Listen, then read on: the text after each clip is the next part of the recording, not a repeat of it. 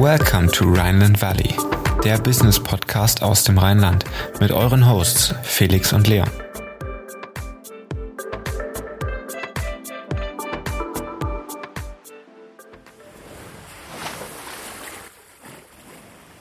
Einer der größten deutschsprachigen YouTube-Kanäle zu den Themen Karriere und BWL. Ein junger Typ mit einer sehr markanten Art, der meist sitzend unter anderem erklärt, wie man vom BWL-Studenten den Einstieg ins Investmentbanking schafft. Das ist der CEO von Pumpkin Careers. Herzlich willkommen im Rheinland Valley, der Business Podcast für zwischendurch.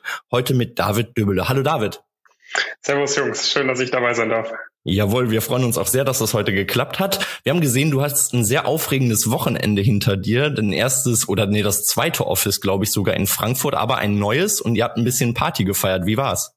Ja, ist tatsächlich schon das dritte Office. Ähm, und äh, ja, die, die äh, Einweihungsparty, wir sind äh, im Anfang Mai eingezogen und die Party war auf jeden Fall cool. Ähm, waren wir hatten erst so ein Meet and Greet gemacht, äh, wo quasi sowohl Coaching als auch Nicht-Coaching-Leute kommen durften. Das waren so 80 Leute. Bei der Einweihungsparty waren wir dann, glaube ich, beim Hochpunkt so 120 Leute. Aber es ist alles äh, in Ordnung noch geblieben. Also bei mir in meinem äh, Büro ist äh, eine Fensterbank ein bisschen abgekracht. Äh, aber abgesehen davon, äh, ja, riecht's nur nicht so gut, aber sonst alles richtig gut geblieben und die Stimmung war top.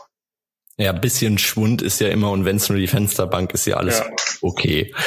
Ihr hattet ja sogar noch extra Tickets verlost ähm, mit an externe. War, hat das auch alles funktioniert? Waren die Leute ja, interessant? Hat, äh, genau, das hat, äh, das hat gut funktioniert. Das hat noch ein bisschen äh, mehr Durchschwung quasi mit reingebracht.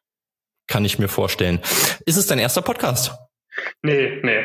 Also ist nicht. Äh, wir haben ja selber sogar auch einen Podcast. Ähm, das machen wir jetzt aber nicht so mit so vielen Interviews. Ähm, aber ich war schon auch bei, bei ein, zwei anderen Podcasts auch mal am Start. Alles klar. Also hast du schon einen kleinen Einblick in die Welt der Podcast äh, erlangen können. Wir ja. wollen anfangen mit ein bisschen pr privaten Einblick. Ähm, neben deiner Karriere und deinen Social Media Kanälen gibt's privat irgendwas, irgendeine Aktivität, die du nachgehst, jetzt abgesehen von Podcasten ab und zu. Hast du einen Sport, ein Hobby, das dich begeistert? Also ich habe, äh, bis ich, äh, glaube ich, 14 oder 15 war, ziemlich viel Fußball gespielt.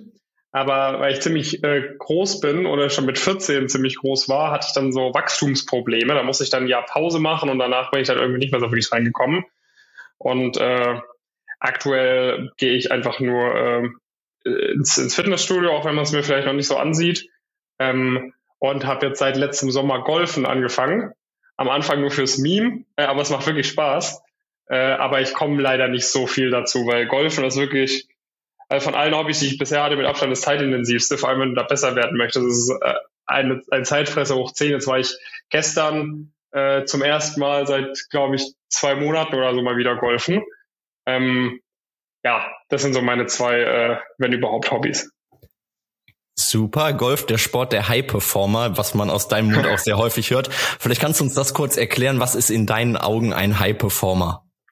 Also in meinen Augen äh, wäre das eine Person, die, äh, die A, äh, bereit ist, äh, viel zu leisten und B, aber auch in der Lage ist, viel zu leisten. Das heißt, äh, jemand, der ähm, sich irgendwie gewisse Chancen erarbeitet hat, weil er irgendwie in der Schule gut aufgepasst hat, weil er im Studium gut aufgepasst hat, weil er sich abseits von Schule und Studium irgendwie gerne weiterbildet, äh, irgendwie Bücher liest, Podcasts hört, wie diesen zum Beispiel, äh, irgendwie äh, sich einfach durch Austausch mit anderen Leuten irgendwie weiterentwickeln möchte und dann halt auch bereit ist, äh, mehr, mehr zu, mehr zu leisten als die durchschnittliche Person, um irgendwie das eigene Leben zu verbessern, um das Leben seiner Familie zu verbessern, um das Leben voneinander, von den anderen um einen herum äh, zu verbessern. Ähm, das ist es natürlich dann ab und zu ein bisschen auf die Spitze gebracht, quasi in so diesem BWL-Universum, aber ich würde sagen, äh, High Performer von High Performance äh, abgeleitet, äh, gibt es in allen möglichen Feldern, sei es jetzt Sport, Kunst, in allen möglichen Berufsfeldern. Du hast immer irgendwelche Leute, die einfach überdurchschnittlich gut sind, überdurchschnittlich viel leisten wollen. Und wenn äh, Disziplin und äh, Können zusammenkommt, dann hast du einen High Performer. In einigen deiner Videos oder auch in den Interviews, die du immer wieder mit, ich glaube, auch Coaching-Teilnehmern etc. Ähm, durchführst, geht's ja ganz oft auch auf das, auf das Thema Arbeitszeit und dann kommt man oft zwischen, zwischen 80 und 100 Wochenstunden raus. Jetzt mhm. interessiert uns aber, ähm, wie viel arbeitest du, beziehungsweise wie kriegst du auch deine Work-Life-Balance unter einen Hut mit Pumpkin Careers, was ja, glaube ich, in den letzten Jahren doch ähm, auch relativ gewachsen ist. Ähm, ja. Gib uns da mal einen Einblick in deine private Seite vielleicht. Also bei mir ist vielleicht auch nochmal das Thema Arbeit äh, leicht anders, als quasi, wenn jetzt jemand ein Praktikum irgendwo macht, weil ähm, na, das jetzt hier gerade diesen Podcast aufzunehmen, ist auf jeden Fall Arbeit, aber jetzt zum Beispiel auch das, was wir da am Samstag gemacht haben, war das jetzt Arbeit oder war das Freizeit? Ne, ich war von 10 Uhr morgens bis um 3 Uhr nachts bei uns im Office am Samstag. So, ich habe um 10 Uhr morgens äh, war ich dort. Um halb elf kamen die ersten Kundinnen und Kunden. Wir haben nämlich mit acht Teilnehmern haben wir äh, Testimonials aufgenommen, also Progress Stories. Haben wir erstmal acht Stück aufgenommen. Dann waren wir zusammen Mittagessen. Dann um äh, 16 Uhr, äh, um 15.30 Uhr kamen dann noch andere, dann haben wir angefangen aufzubauen. Um 16 Uhr ging das Meet and Greet los. Ab 18.30 19 Uhr war die Party. Und dann war ich bis um 3 Uhr nachts dort. Habe ich jetzt am Samstag, ähm, warte mal, von 10 bis äh, 24 Uhr haben wir 14 Stunden, plus 3 habe ich jetzt 17 Stunden gearbeitet. Äh, oder nicht, ne? Das ist ja immer die, die Frage. Wenn man jetzt wirklich alles reinzählt, was ich da irgendwie mache, dann bin ich wahrscheinlich auch so bei 80, 90 Stunden die Woche. Ähm, so mein, es fühlt sich jetzt nicht immer an wie 80, 90 Stunden die Woche. Ne? Also ich schlafe irgendwie fünf, sechs Stunden am Tag äh, und äh, am Wochenende irgendwie acht Stunden meistens. Da mache ich eine Stunde Sport, verbringen äh, natürlich auch ab und zu private Zeit, aber jetzt nicht so viel. Und den Rest der Zeit bin ich dann halt am Arbeiten am Ende des Tages. Also irgendwie, ähm, ja, ich denke mal, wenn man es jetzt wirklich genau tracken würde, wenn ich immer so einen äh, Timer starten würde und stoppen würde, wann immer ich was irgendwie für, für Pumpkin mache, werde ich schon so auf 80, 90 Stunden kommen die Woche. Ähm, aber es fühlt sich jetzt halt nicht immer an wie Arbeit. Ja, ich glaube, wenn man aus unternehmerischer Perspektive auf das Ganze guckt, ähm, ist Arbeitszeit vielleicht nochmal anders einzuwerten als vielleicht, ähm, ja, sage ich mal, als, als Intern oder als Analyst. Ähm, genau. Aber das, ja, genau, aber das ist ja auch so ein bisschen das Ding, was halt auch ich sag mal, wenn dann zum Beispiel irgend so ein TikTok-Video, wo ich irgendwie sag, ja, äh, 70, 80 Stunden die Woche arbeiten ist halt normal, wenn das dann halt so über meine eigentliche Zielgruppe hinaus weht, ähm, dann sind immer, dann ist halt immer der Kommentar, ja, niemals will ich das machen, etc., etc. Das Ding ist, die meisten Leute assoziieren halt so mit Arbeiten halt einfach nur, dass es nervig ist, dass man da keinen Bock drauf hat, dass es anstrengend ist, dass es keinen Spaß macht, dass es langweilig ist, dass man halt einfach nur die Stunden zählt, bis man wieder nach Hause kommen möchte. So solche Jobs habe ich auch gemacht, irgendwie früher in der Schule, in den Ferien oder so. Äh, da hat man auch die Minuten gezählt, bis endlich äh, die acht Stunden Schicht irgendwie vorbei war in der Fabrik. Ähm, aber so, äh, wenn du halt natürlich als Unternehmer, aber auch wenn du irgendwie in einem coolen Startup arbeitest, wenn du in einer coolen Consulting-Firma arbeitest, in einer coolen Bank oder wo auch immer, wenn du smarte Kollegen hast, es sind spannende Aufgaben, es gibt Stress, Adrenalin, weiß es ist wichtig, was ihr macht, es muss fertig werden und und und. Alle anderen ziehen durch, dann bestellt man sich kurz Essen, arbeitet weiter, so, das fühlt sich dann halt auch nicht an, äh, wie, wie so super viel Arbeit, so. Und weißt du, dann, äh, deine ganzen Leute, die du kennst, so meine habe ich auch mal mit, mit jemandem anderen drüber gesprochen, der irgendwie äh, so ein bisschen in so einer ländlicheren Gegend wohnt und auch so eine eigene Firma hat. Der äh, ist für der, der ist halt kurz vorm Burnout, wenn er irgendwie 50 Stunden die Woche arbeitet oder 60 Stunden die Woche arbeitet, weil er vom Gefühl her doppelt so viel arbeitet wie seine ganzen Freunde. So bei mir, mein ganzer Social Circle eigentlich in Frankfurt sind auch alles Investmentbanker, die arbeiten genauso viel quasi, weil also für mich fühlt sich das halt gar nicht so an wie so viel Arbeit. Ähm, und äh, was ich eigentlich sagen wollte, ne, wenn man halt irgendwie mit dem Job irgendwas Spannendes assoziiert, was irgendwas, was Spaß macht, was wofür man sich halt wirklich interessiert, dann meiner Meinung nach ist es halt auch so ein bisschen eine andere Herangehensweise, als wenn man, wenn halt der Job einfach nur nervig ist und man da so schnell wie möglich äh, mit vorbei sein möchte. Und ich glaube, man sollte auch immer dazu sagen, dass es sowohl Ausschläge nach unten als auch nach oben gibt. Ähm, also Peak Time, so ist einfach. Genau, genau. Also die 80 bis 100 Stunden Woche ist schon sehr grenzwertig. Ne? Ja, es gibt auf jeden genau. Fall ähm, äh, Firmen, wo man, äh, wenn es mal wirklich busy ist, schon mal für ein, zwei Monate auf 80 bis 100 Stunden kommt. Aber äh, dann gibt es auch wieder Phasen, wo man vielleicht nur 60, 65 Stunden die Woche arbeitet. Ähm, ja, das hätte ich mir am Anfang vom Studium auch nicht vorstellen können, um ehrlich zu sein, dass ich sowas schaffe. Aber ähm, ja, ist dann schon irgendwie möglich. Da spielt dann der Spaß an der Arbeit auch eine enorm große Rolle und auch die, die Flexibilität, die man, glaube ich, auch als Unternehmer hat, ähm, im Gegensatz zu einer Festanstellung in, in einem anderen Standardunternehmen. Wir wollen mal über dein Startup sprechen. Euch gibt es jetzt zweieinhalb Jahre. Wie kam es dann nach deinem Studium zum Interesse an Karriereberatung und zur Gründung von Pumpkin Careers? Mhm. Also bei mir war es so, ich hatte ähm, in der Mitte von meinem Studium habe ich schon mal einen YouTube-Kanal gestartet oder mein, mein YouTube-Kanal, den es heute immer noch gibt, mit dem damaligen Ziel, so Bewerbungstrainings über so einen Videokurs quasi ähm, anzubieten weil ich, ich kannte da jemand anderen, der einen relativ großen YouTube-Kanal hatte, mit, mit dem Ziel, äh, so Abitur-Coachings zu machen. Und dann war die Idee, weil ich halt äh, mich ziemlich tief in diese Bewerbungsmaterie reingefuchst hatte am Anfang von meinem Studium und auch sehr gute Erfolge erzielen konnte, die ich quasi selber nachweisen konnte, war die Idee, okay, ich helfe seinen Schülern quasi, die Abitur gemacht haben, danach eine gute Ausbildung zu bekommen, gutes duales Studium und zeigt denen quasi, wie man sich anständig bewerbt, weil das war halt im Internet hast du nichts Gutes so gefunden, an den Schulen sowieso nicht ähm, und dachte dann, okay, dann, dann wird denen dort geholfen. Das hat allerdings irgendwie nicht ganz so gut funktioniert. Ähm, also von der Reichweite her. Also es hat halt irgendwie nicht so viele Leute einfach interessiert, was ich da erzählt habe auf dem YouTube-Kanal. Dann habe ich irgendwann so ein Video gemacht zum Thema BWL-Studium, was ich gerne davor gewusst hätte und das ist voll gut angekommen. Und dann habe ich auf meinem YouTube-Kanal immer mehr äh, Videos zu diesem BWL-Thema gemacht. So. Ähm, dann kam es auch immer mehr, dass irgendwie mich Leute angeschrieben haben, mich gefragt haben, David, kannst du mich so mentoren? Ich fange jetzt auch an, BWL zu studieren, etc., etc.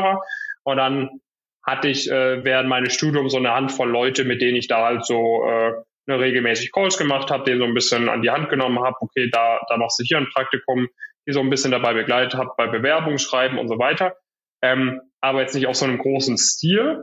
Und dann habe ich meinen Co-Founder Jonas, den ich schon von Anfang an vom Studium kannte, der hatte dann äh, die Idee, oder wir hatten beide so ein bisschen die Idee, dass wir äh, so eine Workshop-Reihe mal ausprobieren, weil ich hatte dann, wo wir fertig waren mit dem Studium, schon so 10.000 Abonnenten auf YouTube und dann hatten wir so eine Workshop-Reihe gemacht, ähm, wo wir halt so das Wissen weitergeben wollten, was wir so über das gesamte Studium gesammelt haben, äh, wie du quasi so in Top-Investment-Bank, Strategieberatung etc. reinkommst.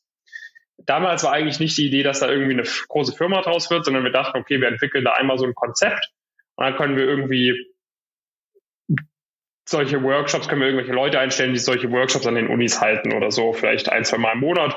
Und dadurch können wir irgendwie so unser Masterstudium oder so finanzieren. Ne? Also das war jetzt nicht von Anfang an mit so einem äh, Gedanke, aber diese Workshops kamen so gut an und gleichzeitig hatten so Workshops voll viel Nachteile, weil es halt auf zehn Stunden beschränkt war. Wir konnten die Leute jetzt nicht im Nachhinein wirklich gut begleiten etc., sodass wir dann gesagt haben, okay, wir machen das Ganze in einem Online-Format und äh, dann hat halt immer mehr eins zum anderen geführt. Ne? Da kam immer mehr Nachfrage. Dann äh, kam, okay, könnt ihr nicht dazu, zu dem Thema noch was im Coaching machen? Dann haben wir da neue Coaches äh, mit an Bord geholt. Also wir arbeiten auch sehr viel mit externen Coaches, die quasi Fulltime bei irgendwelchen Beratungen und Banken arbeiten und quasi für uns zum Beispiel am Wochenende Calls machen können mit den Teilnehmern, da Inhalte erstellen können.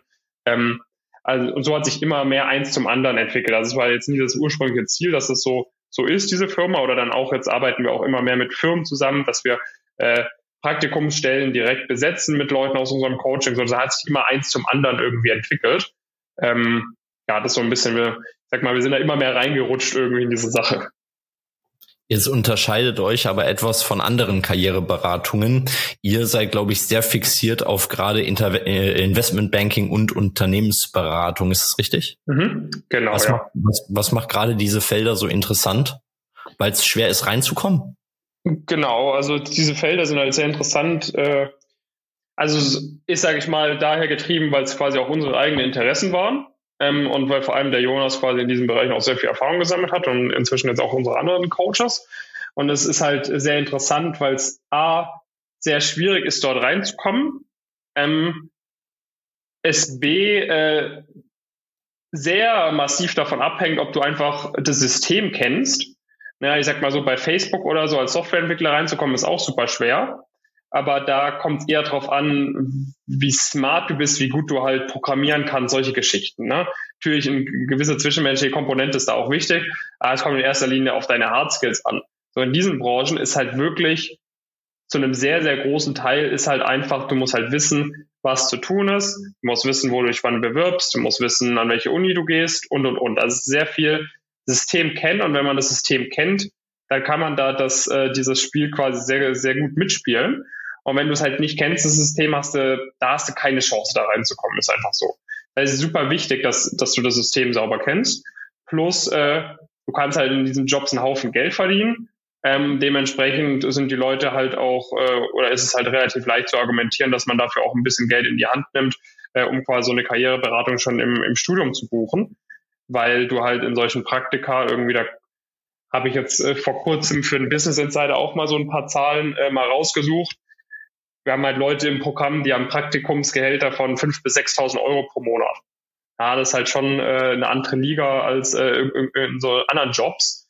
Ähm, und äh, das, diese Kombination aus A, das sind unsere eigenen Interessen, B, ist super schwer reinzukommen und C, äh, es lohnt sich da halt auch finanziell dahinter zu stehen, macht es halt super interessant. Wir haben jetzt auch vor kurzem ein Programm äh, gestartet, wo wir quasi mit unseren Erfahrungen auch anderen äh, Studenten quasi helfen. Jetzt nicht sagen, ich möchte zu Goldman Sachs, ich möchte zu McKinsey, sondern die einfach so sagen, okay, ich bin immer noch sehr überdurchschnittlich motiviert, aber ich will jetzt nicht eine 80-Stunden-Woche später machen, aber ich will da trotzdem gute Noten schreiben, gute Bewerbungen schreiben, gute Praktika bekommen, Stipendien bekommen und so weiter und so fort.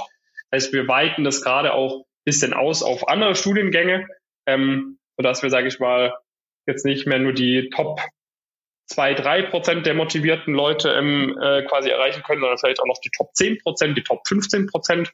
Ähm, aber das ist schon noch in den Startlöchern. Also der, der, der die Core-Zielgruppe sind schon diese Leute, ähm, weil, weil das halt einfach die ambitioniertesten sind, wo, wo es am meisten auch Mehrwert bietet. Ne? Also ich sag mal so, die haben halt auch am meisten zu gewinnen, die haben auch am meisten zu verlieren. Jetzt jemand, äh, der, der es einfach mal auf sich zukommen lässt, so der hat auch nicht hat natürlich gut auch was zu gewinnen, wenn's, wenn er durch leichter einen Job kommt, aber jemand, der sagt, dass die Top-Arbeitgeber, die sollen sein, ähm, der hat natürlich auch viel zu verlieren und da ist umso wichtiger, dass dann wirklich jeder Schritt optimal läuft.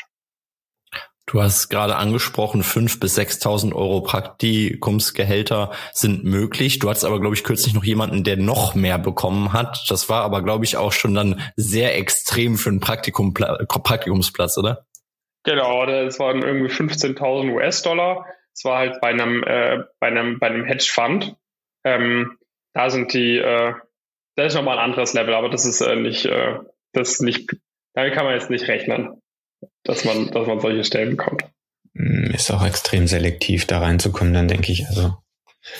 Da wird ja, da sind wenige Positionen verfügbar und genau, also sag mal bei solchen Firmen, also das ist wirklich ein ähm, ganz, ganz anderes Level. Also selbst selbst irgendwie äh, zu Investmentbanken in Frankfurt oder zu, so zu kommen, ist sehr, sehr schwierig. Auch da hat pro Firma nur, sag mal, fünf bis maximal 15 Einstiegspositionen pro Jahr und dann hast du irgendwie ein Dutzend relevante Firmen und that's it. Ne? Also kann man sich ausrechnen, dass es nicht so viel ist. Jetzt bei diesen Hedgefonds, also bei, bei solchen, also das war eine der krassesten Hedgefonds auf der Welt. Das, diese Hedgefonds, das sind Firmen, da arbeiten teilweise 50, 60, 70 Leute. Aber die bewegen täglich Milliarden. Ne? Also das ist, äh, und da bewerben sich dann nicht nur Leute hier aus Frankfurt, sondern da bewirbt sich Yale, Harvard, MIT und und und. Ne? Also das ist, das ist nochmal ein ganz, ganz anderes Level. Ähm, aber äh, die Person zum Beispiel, also Samuel heißt er, der hat halt dem Hedgefund so circa eine Million Dollar äh, in dem Praktikum äh, gespart, weil er irgendeinen so Fehler entdeckt hat. Damit könnte man natürlich argumentieren, dass diese 15k, die er jeden Monat Gehalt bekommen hat, auch durchaus äh, sich gelohnt haben, aus Sicht der Firma zumindest. Ja, und für seinen weiteren CV war es natürlich auch extrem, extrem ja. profitabel, sage ich mal, weil wenn du sowas mit draufschreiben kannst und dann Empfehlungen ja. schreiben kriegst, dann ähm, gehen auch wieder neue Türen auf. Ja. Also sehr spannend an der Stelle. Ähm, du hast es eben angesprochen, die Coaching-Teilnehmer sollen oder, oder sind bereit, ähm, eben auch in der Erwartung eines dann entsprechenden Gehalts ähm, eine gewisse Menge Geld auch, auch in eure Beratung zu investieren. Mhm. Ähm, was ist denn da so eine, so eine Spannweite, sage ich mal, womit man rechnen ja. muss, wenn man zu euch kommt? Genau, also wir haben, wir haben verschiedene Programme. Ähm, von dem her ist es immer ein bisschen schwer, das äh, ganz, äh, ganz klar zu sagen. Also du musst damit rechnen, dass du bei uns über ein komplettes Studium also über das komplette Studium, wenn du dein komplettes Studium dabei bist, so ein, ja, eher leicht unter mittleren bis höheren vierstelligen Betrag in etwa ähm, bezahlst über die über drei, vier, fünf Jahre hinweg. Ähm, wer, wer noch enger, äh, noch enger äh, zusammen mit, mit uns zusammenarbeiten möchte, aber weil er sagt, okay, das ist mir absolut wert oder okay, der, der Geldbeutel lässt halt her, kann auch noch ein bisschen mehr zahlen. Da gibt's dann noch mehr One-on-One-Sessions, immer 24-7 WhatsApp-Gruppen, Erreichbarkeit und so weiter und so fort. Ähm, aber die meisten Leute sind so irgendwie ja im niedrigen bis mittleren äh, vierstelligen Bereich irgendwie. Damit kommt man ziemlich äh, ziemlich weit. Ne? Also es ist quasi immer so ausgelegt, dass die dass das dass die Coaching-Programme irgendwie immer so für den initialen Zeitraum so vier bis acht Monate meistens gehen. Ähm, und danach geht es über eine monatliche Mitgliedschaft, wie so ein teures Fitnessstudio, sage ich mal. Ähm, und das kann man dann monatlich verlängern. Und äh, ich habe jetzt nicht die genaue Zahl im Kopf, aber 80, 90 Prozent der Leute ähm, sind da eigentlich die ganze Zeit dann auch dabei. Ähm, natürlich gibt es dann einige Leute, die sagen, okay, ich sehe mich doch nicht mehr irgendwie in dem Bereich, ich habe da jetzt ein, zwei Praktika gemacht, aber ich möchte, möchte es jetzt nicht weiterverfolgen, die kündigen dann die Mitgliedschaft. Aber die meisten Leute sind da das Studium über dabei und dann also der Return on Investment so, wenn du halt einmal ein Praktikum bekommen hast, dann hast du es direkt wieder drin irgendwie, wenn du deine anderthalb bis zwei K im Monat schon im ersten Praktikum normalerweise bekommst. Viele Leute haben dann auch zum Beispiel die mit uns irgendwie schon im Abitur starten, dann an Privatunis gehen oder so, bekommen da 25 bis 50 Prozent Stipendien für die Privatunis. Das entspricht dann halt einem Einsparnis von 12 bis 30 K oder so direkt mal. Ähm, Stipendien allgemein äh, ist immer ein Thema also, also fast durch die Bank kriegen es die Leute halt absolut auch schon innerhalb von ein, zwei Jahren im Studium direkt wieder rein, durch die Gehälter und so weiter. Und natürlich ist dann die Rechnung eigentlich für jeden, was dir das halt äh, ermöglicht langfristig. Ne? Also wenn du irgendwie zwei Monate früher dadurch in den Job kommst, wo du 8K im Monat verdienst, bist du 16K reicher am Ende des Tages, weil du zwei Monate früher reinkommst, weil du dir vielleicht irgendwie ein bisschen äh, schneller irgendwie an relevante Praktika gekommen bist. Oder ähm, du bekommst halt zu einer Firma, wo du zehn Prozent mehr im ersten Jahr verdienst. Ne? Dann verdienst du anstatt 110.000 Euro 125.000 Euro oder so. So, allein im ersten Jahr. Und dann geht's immer weiter, immer weiter. Und äh, auf, auf irgendwie 10, 20 Jahre Karriere hochgerechnet sind halt solche Dimensionen irgendwie von so mittleren bis hohen vierstelligen Beträgen, was du so für dein Studium gezahlt hast, ist halt gar nichts. Ähm, weshalb halt auch sehr viele Leute, die, also ne, vorausgesetzt, man möchte in diese Branchen, ne, wenn jetzt hier irgendjemand zuhört, der einen ganz normalen Job machen möchte, ähm, da ist es natürlich äh, was anderes. Aber in diesen Branchen sind ja auch die Leute immer bereit, irgendwie für einen Bachelor an der Privatuni in Deutschland irgendwie so 50.000 Euro auszugeben. Master, die die Leute machen, kosten teilweise bis 80, 90.000 äh, Euro, ähm, teilweise sogar noch mehr, wenn man außer, außerhalb von Europa sowas macht. Ähm, ja, und ich finde es halt ganz cool, weil wir halt sowas anbieten können, was ja normalerweise den Leuten eigentlich noch mehr Vorteile bietet als so eine Business School, eine renommierte, ähm, weil, weil irgendwie von den, von den staatlichen Unis da die Leute irgendwie teilweise noch, äh, noch weiterkommen, wenn die bei uns dabei sind. Optimale Kombi ist sehr, sehr renommierte private Business School plus Pumpkin, äh, aber teilweise kommen die Leute auch deutlich weiter, wenn sie bei Pumpkin sind und staatlich studieren, als wenn die äh, privat studieren und nicht bei uns dabei sind. Jetzt hast du hier natürlich auch zwei Interview-Hosts sitzen vor dir, die unterschiedlicher nicht sein könnten. Leon hat ein gutes Abi gemacht. Ich habe ein sehr mittelgutes Abi gemacht, würde ich mal behaupten. Ja. Leon ist den klassischen Weg gegangen, Studium, hat seinen Bachelor gemacht, danach Masterstudiengang an der WHU. Und ja. ich bin den klassischen Weg der Ausbildung gegangen, habe meine Ausbildung beendet. Jetzt ist die wäre natürlich auch mal die Frage, schafft man es mit einem schlechten Abitur ins Investmentbanking? Ja, ja. Also das Abi ist, äh, ich sag immer, ne, das ist dann auch immer so eine Sache, die, die man irgendwie vielleicht falsch versteht, wenn man einmal ein Video gesehen hat. Nur weil ich sag, ja, streng dich an im Abi, Abi ist super wichtig, heißt halt nicht, wenn du vielleicht ein Abi kannst, nicht mehr schaffen. Ne, also vor allem für Investmentbanking ist das Abi echt super zweitrangig. Ne, also auch mit einem Dreier-Abi äh, wirst du gut äh, ins Investmentbanking kommen, wenn dann aber spätestens zum Bachelor die richtigen Schritte gemacht werden. Jetzt habe ich zum Beispiel am Samstag äh, mit dem Josef bei uns aus dem Coaching-Programm eine Pro also so ein Testimonial, Progress Story nennen wir das, gefilmt. Mit dem habe ich auch schon mal ein Video auf meinem YouTube-Kanal gemacht. Der ist zu uns gekommen im Gap hier zwischen Abi und Studium. Der hatte ein 3-2er-Abi. Mit uns hat er es geschafft, noch vor dem Studium äh, ein M&A-Praktikum zu bekommen. So, das macht man normalerweise, auch wenn man irgendwie an einer WAU oder so studiert, macht man sowas normalerweise nach dem zweiten Semester.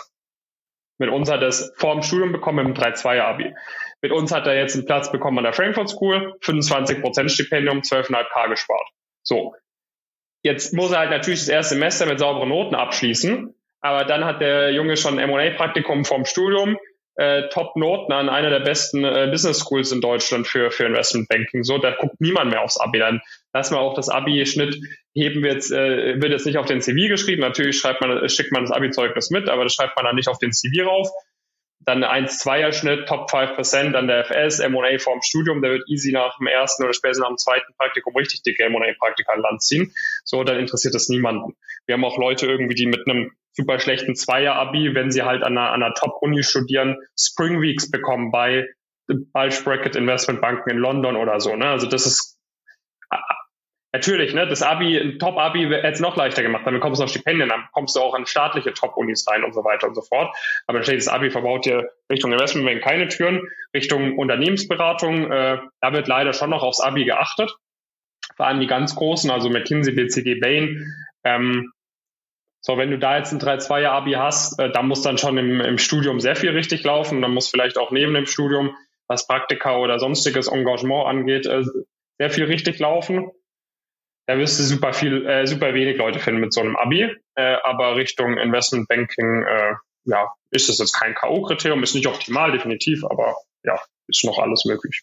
Ich denke, da baut dann aber auch die Expertise, die man dann, wie jetzt der eine Coaching-Kunde bei euch, ähm, der dann das M&A-Praktikum direkt nach dem Abi hat, da bauen dann solche Erfahrungen natürlich auch, sage ich mal, schlechte Ergebnisse oder, oder wischen die weg. Ähm, und du kannst dann genau, ja. darauf neu aufbauen, was dann hinten raus sich auszahlt. Und am Ende ist es natürlich, glaube ich, auch immer eine Frage des Ansprechpartners im Unternehmen, den man hat, mit dem man dann auf Kontakt äh, trifft und dann halt eben Personal Skills und, und Soft- und Hard Skills, was da Genau, ja. Also am Ende des Tages geht's halt einfach nur, also das ganze Notenzeug, muss er einfach nur eine Einladung bekommen zum Interview. Wenn du im Interview sitzt, dann ist alles bei Null. Äh, wenn die Person, die super schlechte Noten hat, fünf Prozent besser performt als der mit Top-Noten, dann bekommt immer noch der, der im Interview besser performt, das, das Offer eigentlich in den meisten Fällen. Ja. Ähm, aber du musst halt erstmal so weit schaffen. Und da ist halt Noten, ist halt ein Kriterium. Deine bisherigen Praxiserfahrungen sind da irgendwelche Kriterien, wo du studierst, spielt rein, was du für ehrenamtliche Engagements hast, spielt rein, wie gut deine Bewerbungsunterlagen erstellst, wie gut du das da alles rüber vermittelst, spielt rein, wen du in der Firma kennst, irgendwie spielt rein. Also da spielen halt viele Faktoren mit dran. Und die meisten Leute überschätzen dann auch die Wichtigkeit von den Noten. Ne? Also die meisten Leute irgendwie, wie man aus der Schule gewohnt ist, die Lehrer sagen dir immer, ja, lernen, lernen, lernen, deine Eltern belohnen dich, wenn du gute Noten hast. Aber wenn du ein geiles Praktikum an Land ziehst, so, deine Eltern checken es halt nicht. Ne? Das ist halt so ein bisschen das Problem. Deshalb fokussieren sich halt viele viel zu sehr auf die Noten und tun dann, äh, wenn man lernt ja irgendwie 40, 50 Stunden, äh, spätestens in der Klausurenphase macht das auch der durchschnittliche Student, würde ich mal sagen, ähm, für die Uni, ne, sitzt da in Vorlesungen die ganze Zeit. Und um dann ein Praktikum zu bekommen, was viel wichtiger ist als Noten, googelt man 20 Minuten äh, Praktikum Frankfurt am Main, zieht sich dann kurz äh, so eine Billigvorlage aus dem Internet, schreibt da in 10 Minuten seine Daten rein und schickt es dann ab. So, weißt du, das ist halt absolut nicht in dem, äh, in dem gleichen äh, Maße, wie sich da die Leute teilweise verhalten. Und das versuche ich dann halt auch äh, immer irgendwie mit den Social Media Inhalten so ein bisschen äh, klarzustellen, was denn eigentlich wirklich wichtig ist. Ja, das kann ich mehr oder weniger aus eigener Erfahrung so ein bisschen bestätigen, weil ich jetzt ja. gerade am Ende meines Masters bin, ja. ähm, die Arbeit abgegeben habe und jetzt natürlich nach dem Einstieg suche in den nächsten Monaten beziehungsweise ab Ende des Jahres und ähm, ja, habe mich eigentlich schon Richtung Ende letzten Jahres angefangen drum zu kümmern.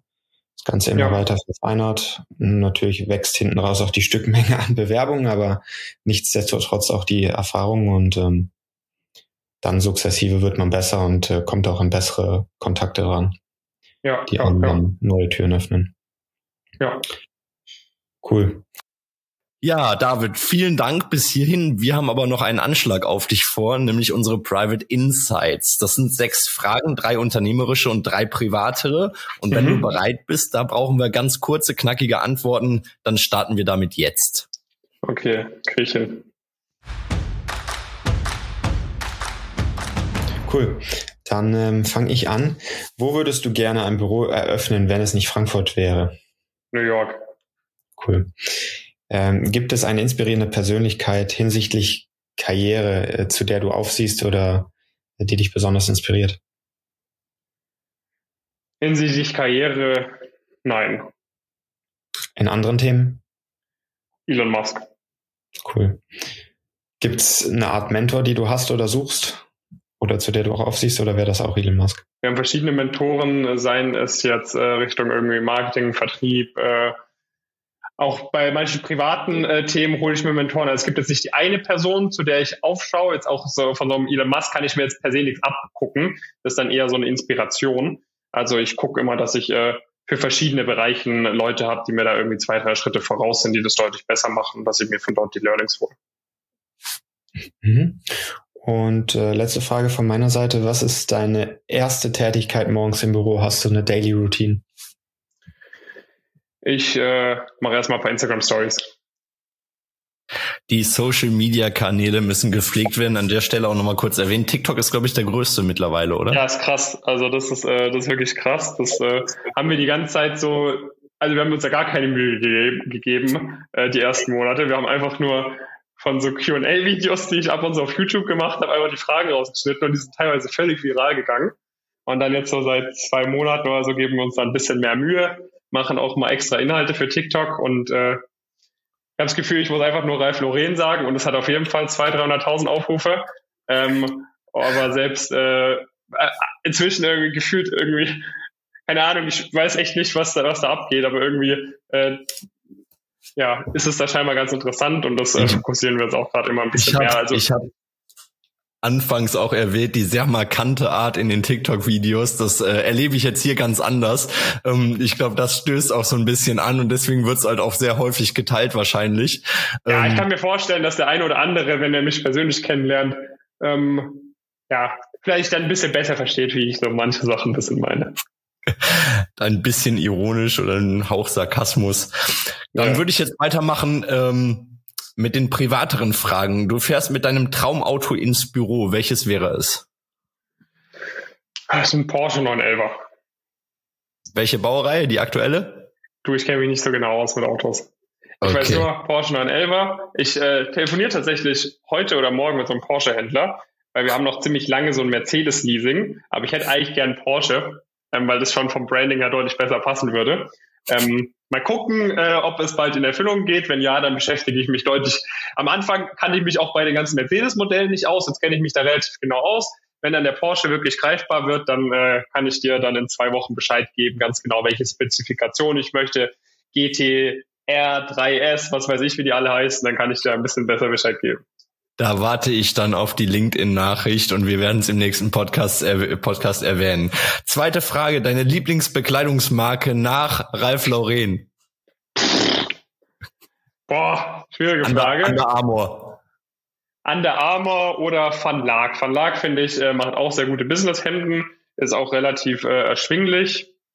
Rolex natürlich, ne? Ähm, irgendwie sowas in die Richtung.